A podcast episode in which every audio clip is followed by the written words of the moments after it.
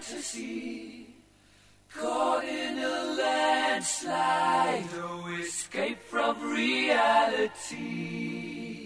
Open your eyes, look up to the skies and see. I'm just a poor boy, I need no sympathy. Because I'm easy come, easy go, little high. Anyway, the wind Bueno, ¿qué estamos escuchando, Majo? Bueno, clásico de los clásicos si los hay. Bohemian Rhapsody. Sí, sí. Le falta, para mí le falta algo por hoy. Le falta. No, no, no me estropees. No le falta esta No, no, canción no. absolutamente Nada. nada. Tiene todo. Bueno, ¿y por qué estamos escuchando esto hoy? Estamos escuchando esto hoy porque vamos a hablar de este super disco, que es el considerado el disco cúspide de esta banda, que estamos hablando de Queen, es A Night at the Opera. Bueno, para los oyentes que escuchan por primera vez, les decimos que hay una sección que conduce Maju, que se presenta cada 15 días, que eh, se llama Suenan Discos, y en cada una de las presentaciones toca un disco y ella desarrolla ese disco y las historias que, están dentro, detrás de esas... Este, que hay detrás, exactamente. Bueno, les cuento que particularmente hace exactamente un mes este disco estaba cumpliendo años, porque nació un 21 de noviembre de 1975, ¿sí? Estamos 21 de diciembre. ¿Y por qué elegí este disco? Porque como les acabo de decir, es considerado la mejor obra de, de la banda, de Queen, y es el cuarto disco. Queen ya venía con tres trabajos anteriores muy buenos, pero la particularidad de, de esta, de esta obra, de este álbum, es que fue hasta el momento, o sea, hasta 1975, el disco más caro en lo que es producción, ¿sí? Nunca se había hecho un disco con tal presupuesto. Ah, ¿en serio? Sí, bueno, este, se grabó en seis estudios simultáneos. Ah. Es un trabajo que, bueno, los que escucharon algo de lo que es este álbum, que ahora vamos a ir escuchando y desarrollando, sabrán que tiene muchísimo, no solamente esta canción, que tiene toda una parte de, ópera, sino que todo el disco tiene un desarrollo musical que requería de eso, o sea, eh, y eso, bueno, de la mano de Freddy, ¿no? que les comento, el, el disco se llama como una película, una película de los hermanos Márquez, un clásico, es una comedia eh, de 1935, se llama, no sé si alguien la vio, No, no. No. Eh, yo no la vi tampoco, pero ahora tengo ganas de verla porque se basa el título en, en la película de los hermanos Ah, Marx. Se llama igual, sí. Pero bueno, como los decía, disco más caro hasta el momento eh, de este cuarteto. Recordemos los integrantes, guitarrista Brian May, baterista Roger Taylor, el bajista de, eh, Deacon, Joe Deacon, y bueno, a la voz el gran Freddy, ¿no? Pero si bien este disco requirió de mucha plata, como les decía, ya los tres trabajos anteriores no fueron grabados de la misma forma. Es- Estamos hablando del álbum Queen, que salió en el 73, después vino Queen 2 y después vino Sheer Heart at, eh, a Track, ¿sí? que se grabaron con la discografía Trident. No sé si escucharon hablar, Trident Sí, es sí, sí. en lo que es Reino Unido eh, un monstruo. Eh, en esos tiempos Trident hacía trabajos de David Bowie, eh, de, mm, de- hizo canciones de los Beatles. Y Queen recién surgía, llega con esta discografía, graba los tres primeros álbumes, pero de lo que se quejaban los integrantes es que como eran nuevos, no tenían tiempo, el tiempo que tenía David Bowie, por ejemplo. O sea, les daban, en entrevistas decían, nos llamaban por teléfono a las 3 de la mañana diciendo, chicos, David terminó un poquito antes de grabar, eh, entren ustedes, Vengan para acá. vengan, tienen tiempo para grabar, y ellos grababan mientras estaba el servicio de limpieza en el ¿te puedo estudio. Sí. Eh, así hicieron los tres primeros discos, hasta que... Este, El derecho de piso, chicos. El derecho de piso que Freddy no se lo bancó Sin duda. no se lo bancó. eh, hay una historia también con un, paño, un piano de cola que quiere él en esa época, este, porque decía que odiaba el órgano con el que tocaba. Se quería y le dice al manager, quiero un piano de cola y le dice, no, nosotros no estamos en condiciones para que vos estés gastando en un piano de, estoy hablando en esa época, eran miles Sí, de sí, dólares. sí, sí. Porque quería un Stevensons. Exactamente, querían un Steven Sons y, y, el, y el manager le dijo que no, Y ahí es cuando, según cuentan los rumores, ahí es cuando se hace como el, el quiebre este, con los hermanos Sheffield, que son los que trabajaban, los que manejaban estos estudios, Trident. Y ahí nace esta canción, que es la que vamos a escuchar ahora. Así empieza este disco.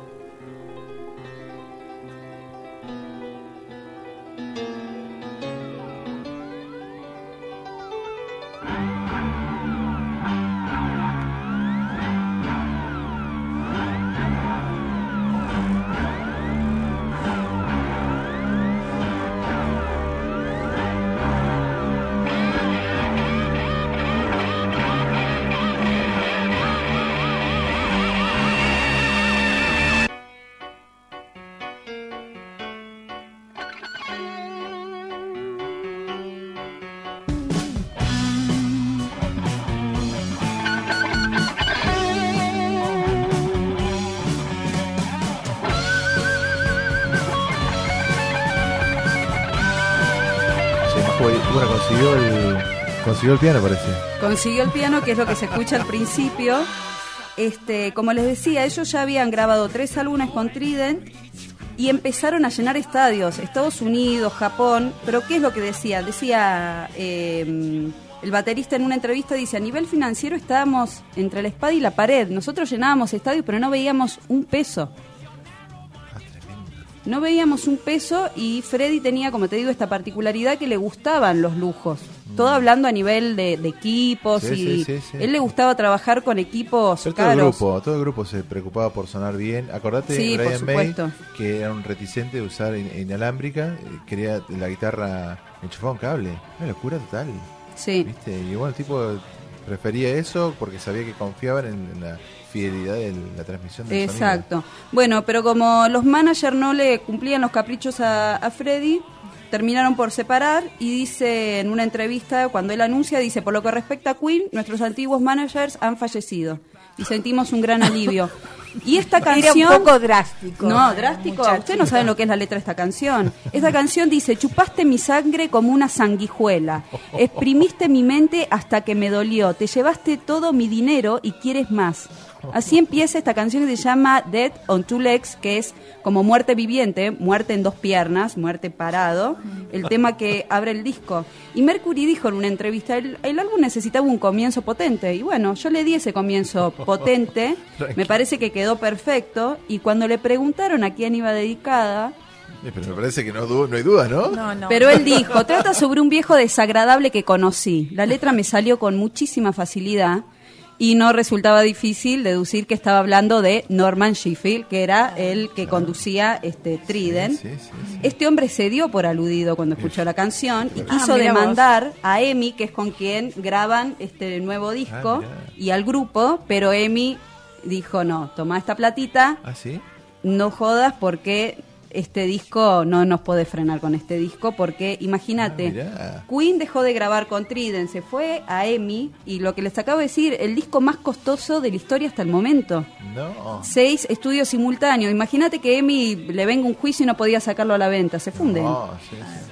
pero bueno, le salió bien porque el disco fue un éxito, un éxito. Pero bueno, esta canción, entre otras cosas, sigue con insultos. Dice, te, ha- te haces el todo, sos un colegial. Dice en algunas partes, este, déjame azotarte, a nadie le no. importás. Es Bueno. muy fuerte. Y él declaró que sus compañeros no se sentían muy cómodos representando la canción. Eso sí. Este, pero bueno, la hicieron igual. Y ahora vamos a una, a ver si podemos A subir, ver, ¿lo escuchamos? que es totalmente lo contrario. You are my best friend.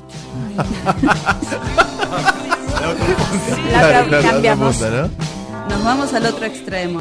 Che, qué lindo ritmo. Tiene un ritmo tipo Es Beach Boys. hermosa. Y este es el segundo single del disco. Siempre re- explico lo mismo, porque las generaciones de ahora, vos le decís, es el segundo single y dicen, ¿de qué me estás hablando? Claro, sí. sí. Antes cuando se presentaban los discos generalmente eran dos canciones, elegía un single y el segundo, que son los sencillos, eso Claro. significa, Era un disquito chiquito. Exactamente, que tenías de un lado el tema que tenía que ser por excelencia, que en este caso es el primero que escuchamos. Y el otro era de relleno casi siempre. Y el otro le tocó la responsabilidad al bajista, porque este tema lo escribió John Deacon, ¿sí? Ah, Mirá no sabía eso. que, bueno, Queen tiene esta particularidad, los cuatro integrantes, si bien la cabeza, la figura, eh, siempre fue Freddy por cantar, este, por ser el que más cantaba, porque todos cantaban, todos fu- eran Todos eran compositores y siguen siendo, chicos, Sí, porque sí, Queen sí. sigue Sí. este, sin él hasta el día de hoy con, con composiciones. Bueno, la letra habla del amor, pero del amor hacia su esposa, porque él decía que ella era su mejor amiga. ¿sí? Es una declaración de amor que eh, él se casa ese año en enero con, con su mujer, que hasta hace muy poco, yo creo que, que siguen, porque no, no se habían separado. Y dice, You make me ¿Qué live cosa? now, Perdón, honey. perdón. El estoy hablando del bajista, ¿no? Ah, está, Sí, está. Esta canción es del bajista, Sí, no sí, es de sí, Freddie Mercury. sí.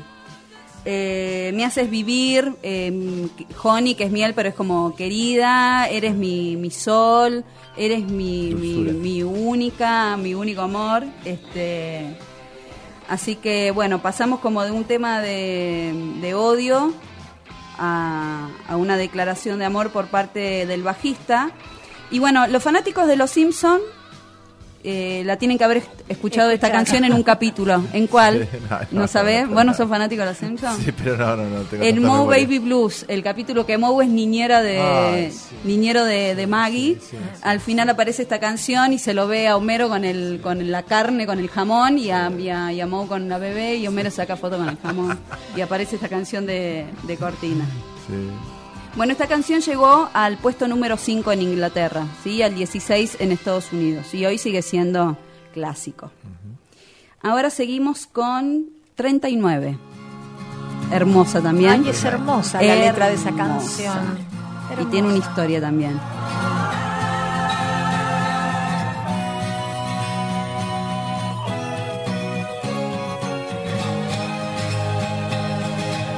Bueno, esta canción la hizo Brian May, ¿sí? Estamos hablando del guitarrista. Sí. Es compuesta por él. ¿Sabían que Brian May, eh, astrofísico?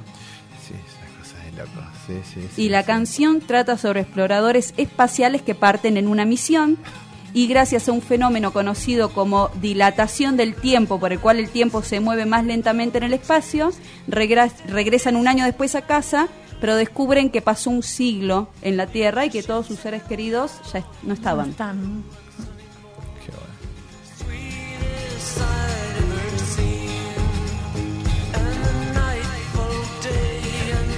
Está bueno, está bueno. Está bueno perder algunos seres no queridos. Estás al aire, che. Un saludito a mi pequeña familia.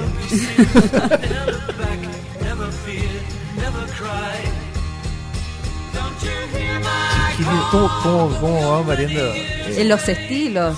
porque esto es tipo un ca- country. Country, folk, tiene mucho sí. country de folk. Este, y bueno, esto es lo que tiene la maravilla del álbum, que vamos pasando de estados de ánimo, que es lo que quería lograr él, eh, entre el enojo, el enojo y la furia primero, después una canción de declaración de amor, después tenemos una canción que habla... Eh, May contó que se, se basó, más allá de sus estudios, en los viajes que hacía. Dice que se inspiró en parte de sus viajes y cómo afectaron la forma en que ve a su ciudad natal cada vez que volvía, o sea, cómo le impresionaba el cambio brusco que había en tan poco tiempo. Este, y decía eso, eh, trataba un poco en realidad, si bien es medio futurista o fantasiosa, entre el abismo entre las generaciones, entre generaciones que conviven en un mundo pero que al pasar los años se van separando, o sea, hablando ideológicamente, hablando socialmente. Eh, y bueno, por eso dice que la, la letra del 39 es medio agridulce, tiene como un ritmo alegre, pero tiene algo melancólico Sí, de sí, eso. sí, De volver, imagínate eso, de irte de tu pueblo por años, volver y ver que ya no es lo que era antes. Claro, sí. Trata básicamente de eso.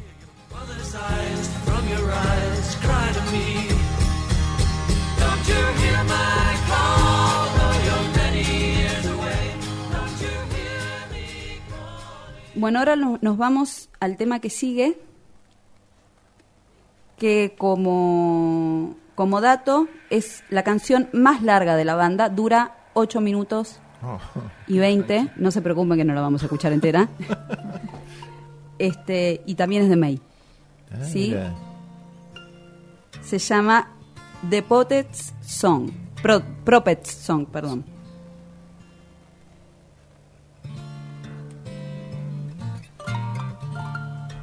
Otro dato es que la estructura y la ambientación de esta canción la puso en su momento, es considerada como la primera canción de power metal. Ah, sí. Sí. A ver.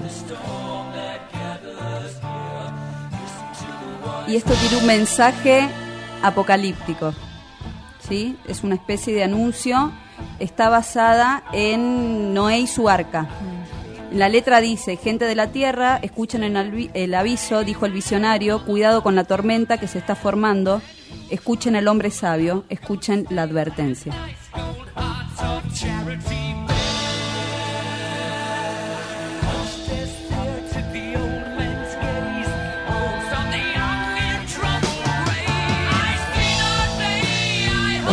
Está lo de Power Metal que decís vos. Sí, pasa que sí, imagínate, dura ocho minutos. Ustedes no saben los después el que le gusta y quiere escuchar el disco, esta canción tiene unos cambios en las armonías, en, en- Ah, no, pero ya escuchás en el los sonido de la tiempos. batería. Sí. Y la guitarra ya es un sonido más parecido al, al metal. sí, sí, sí.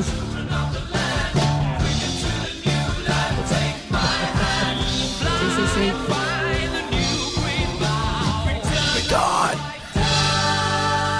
Bueno, y otro dato curioso de esta canción es que el, el guitarrista le escribió este, después de un sueño que tuvo cuando se estaba recuperando en el hospital de una hepatitis. Tuvo un sueño así medio... No por drogas, sino por la No, no, no, por, por, hepat- por sueño. Ahí el subconsciente llegó desde otra forma. Mira, bueno, es que- o es decir, o te drogas o te enfermas de hepatitis.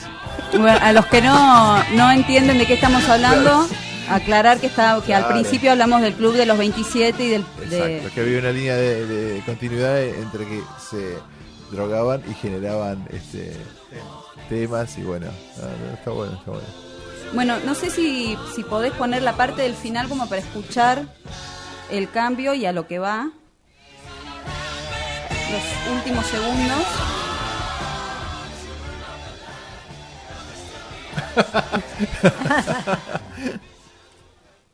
este. Ahí está. Escuchen. Ah, cambió de guitarra. Ey, pero pará. Y ahí hace un Ah, paso. pará, pará, eso la Epa, conozco. ¿eh? El es- tema va dando paso con un arpa celestial a una de las mejores Ay, canciones canción. románticas de la historia. Qué bárbaro, che. Y el escuchen el piano, por favor, se los pido.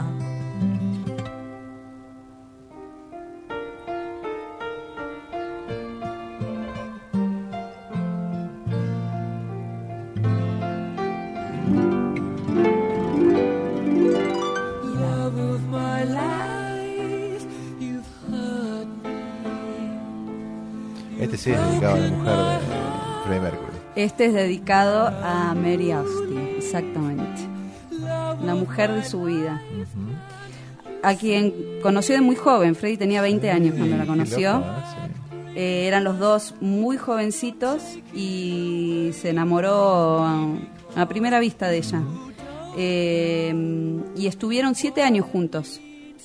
Y tenían un, eran los que hablaron sobre su relación, decían que Freddy era muy complicado, tenía un carácter, es más, ella en entrevistas decía, Freddy necesitaba el drama queen, que yo decía hace un rato, era re drama queen, o sea, necesitaba como Sí. este descargarse, gritar, pelearse, era como que eso lo mantenía, pero ella lo bancaba en todas. Y imagínense también que Freddy tenía admiradoras, ella decía, salía de los recitales y las mujeres se le tiraban literalmente encima.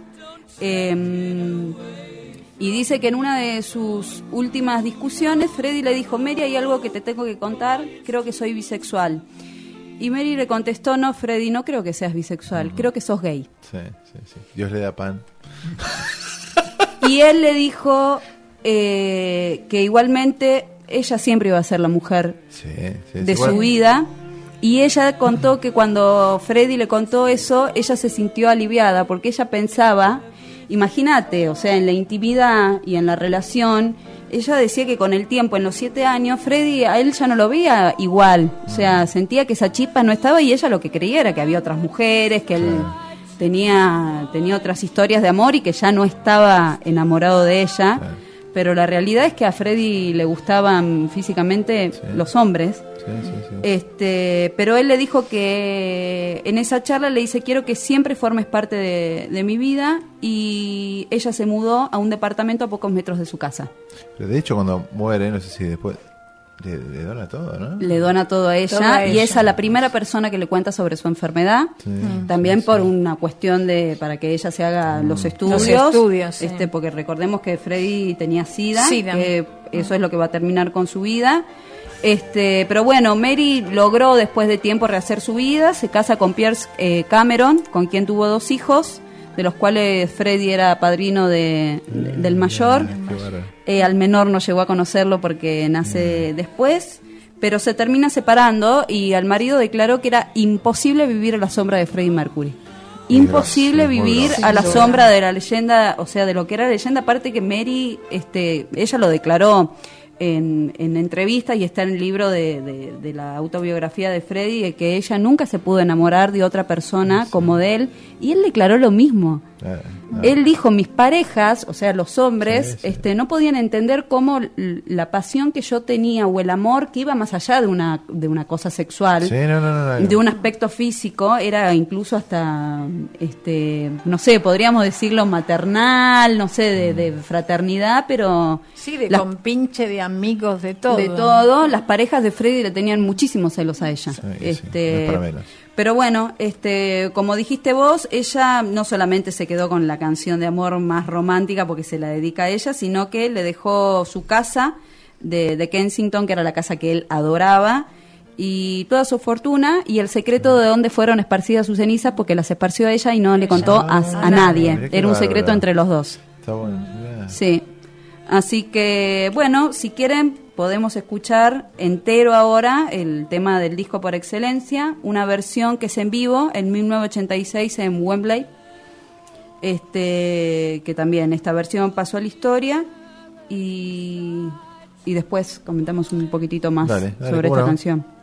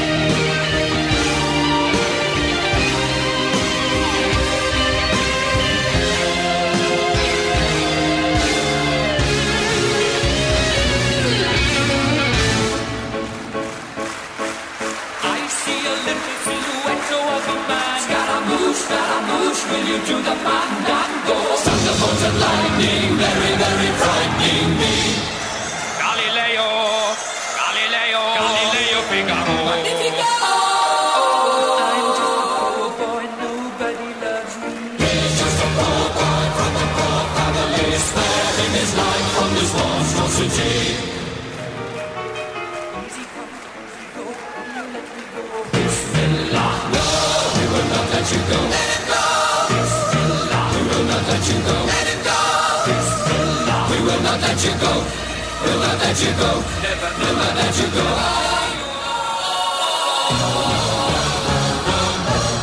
Mamma mia, mamma mia, mamma mia, let me go. Beelzebub